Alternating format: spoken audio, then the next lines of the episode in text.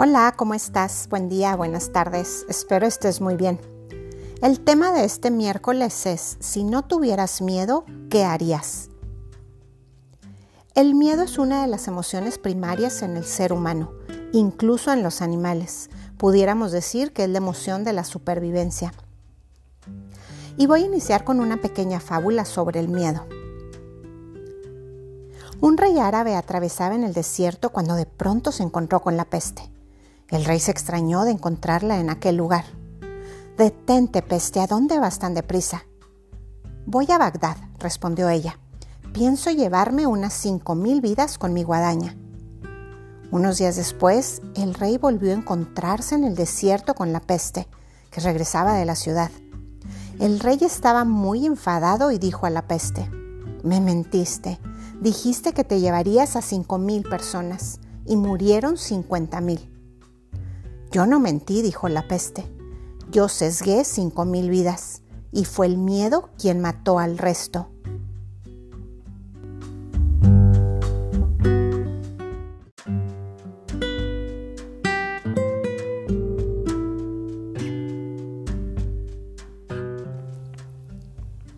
El miedo puede ser constructivo, nos puede proteger ante un peligro, una situación dañina o una persona cruel pero al mismo tiempo puede ser el arma más destructiva o la peste más peligrosa.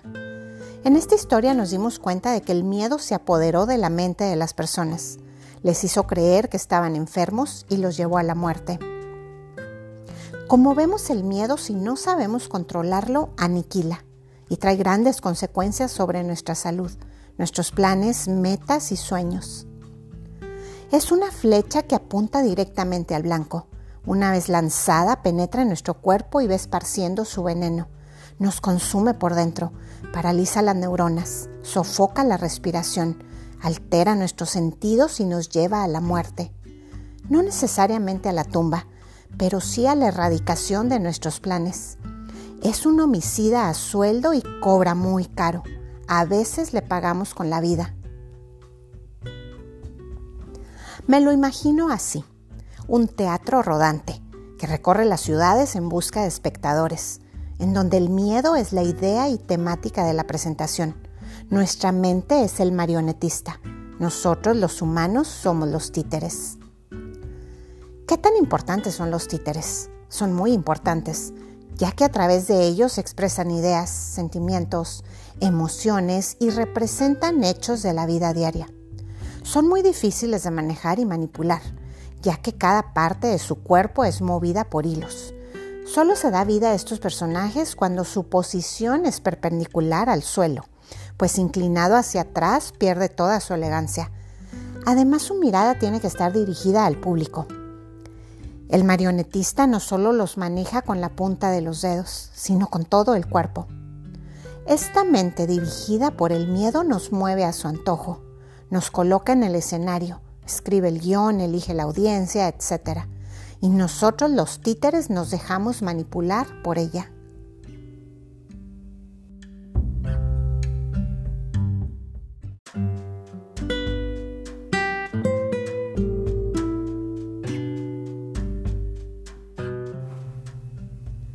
Como lo dije anteriormente, el miedo puede ser constructivo o destructivo, para la supervivencia o la muerte.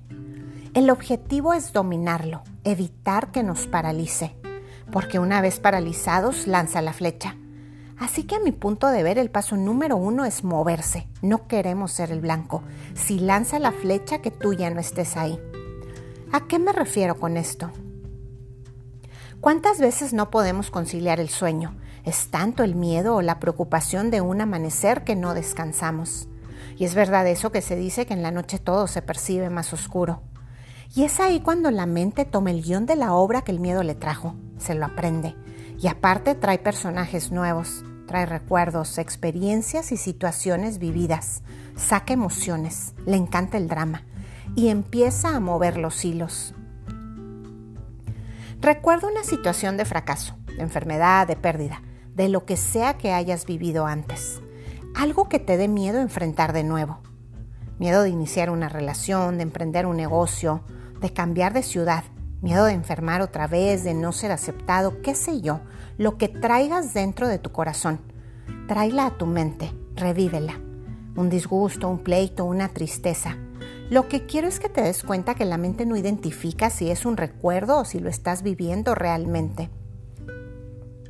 Si alguien hizo algo que te causó daño, revívelo y percibe ahora cómo se siente tu cuerpo. Tu mente acaba de conectar con aquella situación que te llevó a vivir una experiencia, que te generó una emoción. Y hoy, aquí y ahora, despertó en ti de nuevo esa emoción. Y lo peor de todo es que aparte de recordarla, ya le subiste dos rayitas. Si la persona te insultó una vez, en tu mente ya le contestaste otra y ella te la regresó tres más. El drama que una sola vez sucedió en la vida real, en nuestra mente ya ha sucedido 30 veces, con versiones distintas y modificadas. Hemos hecho un cóctel de emociones con la misma bebida y la seguimos tomando y nos sigue lastimando.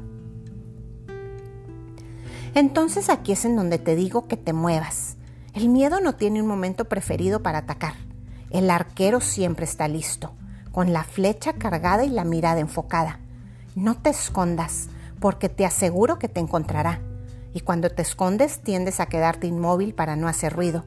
Es ahí cuando eres el blanco perfecto. Corre, camina, gatea, pero nunca te detengas. Cambia de lugar a cada rato. Cuando el marionetista quiere empezar a mover sus hilos, vuelve tu cuerpo hacia atrás, retira tu mirada del público y echa a correr. ¿Qué quiero decir con esto? Si estás acostado, levántate y ponte a hacer algo. Lee un libro, pon música, vete de compras, a caminar o a correr o lo que quieras. Lo primero es quitarte del blanco antes de que ya sea demasiado tarde y tu mente esté invadida. Llénala con otras cosas, otros pensamientos y otras actividades.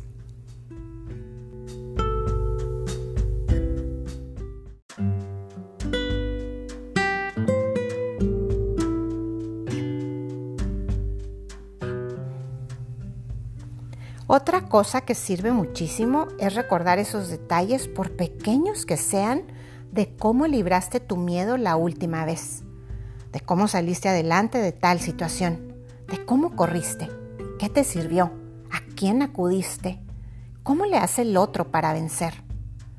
Es tomar el control de tu mente conscientemente y empezar a actuar. Como te dije antes, el miedo es el guion que entra en la mente que es tu marionetista y tu cuerpo el títere. Pero siempre detrás de todo hay algo más grande. Tú no eres tu cuerpo. Eres más que todo eso. Eres un ser divino. Por lo tanto, tú eres el dueño del teatro. Tú eliges quién entra. Tú eliges el contenido de la presentación y, por supuesto, la audiencia. ¿Cómo esta mente tan insignificante se toma ese papel? Nunca olvides esto. Tú eres más fuerte que todos tus miedos. Eres más grande que tu mente y tus pensamientos. Y esos hilos que te mueven, única y exclusivamente los debe sostener tu creador. Ese ser omnipresente que está creando tu maravilloso tapiz que se llama vida. Es el único marionetista que debe tener el control de tus movimientos. Solo él sabe pararte derecho, con la espalda erguida y tu mirada segura y de frente a tus miedos el único que te librará del lazo del cazador y la peste destructora, en donde nunca temerás al terror nocturno. Con esos hilos tu pie pisará al león y hollará a las víboras. No sé si has leído o escuchado por ahí el Salmo 91. Es mi favorito, me lo sé de memoria. Es mi escudo y mi arma contra el miedo y contra todo.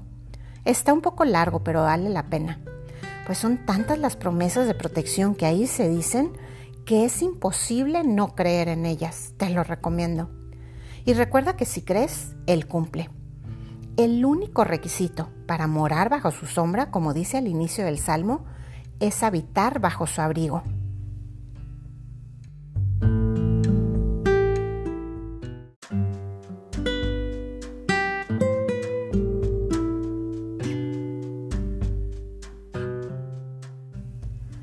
Por último, te voy a dejar con un escrito que me encontré por ahí. La verdad sobre el miedo. No le tienes miedo a la oscuridad, Tienes miedo a lo que hay en ella. No le tienes miedo a las alturas. Tienes miedo de caer. No le tienes miedo a la gente que te rodea. Tienes miedo al rechazo. No le tienes miedo al amor. Tienes miedo a no ser amado. No tienes miedo a dejar ir. Tienes miedo a aceptar la realidad de que ya se fue. No tienes miedo a intentar otra vez. Tienes miedo a ser lastimado por la misma razón otra vez. Y para cerrar el tema te pregunto, si no tuvieras miedo, ¿qué harías?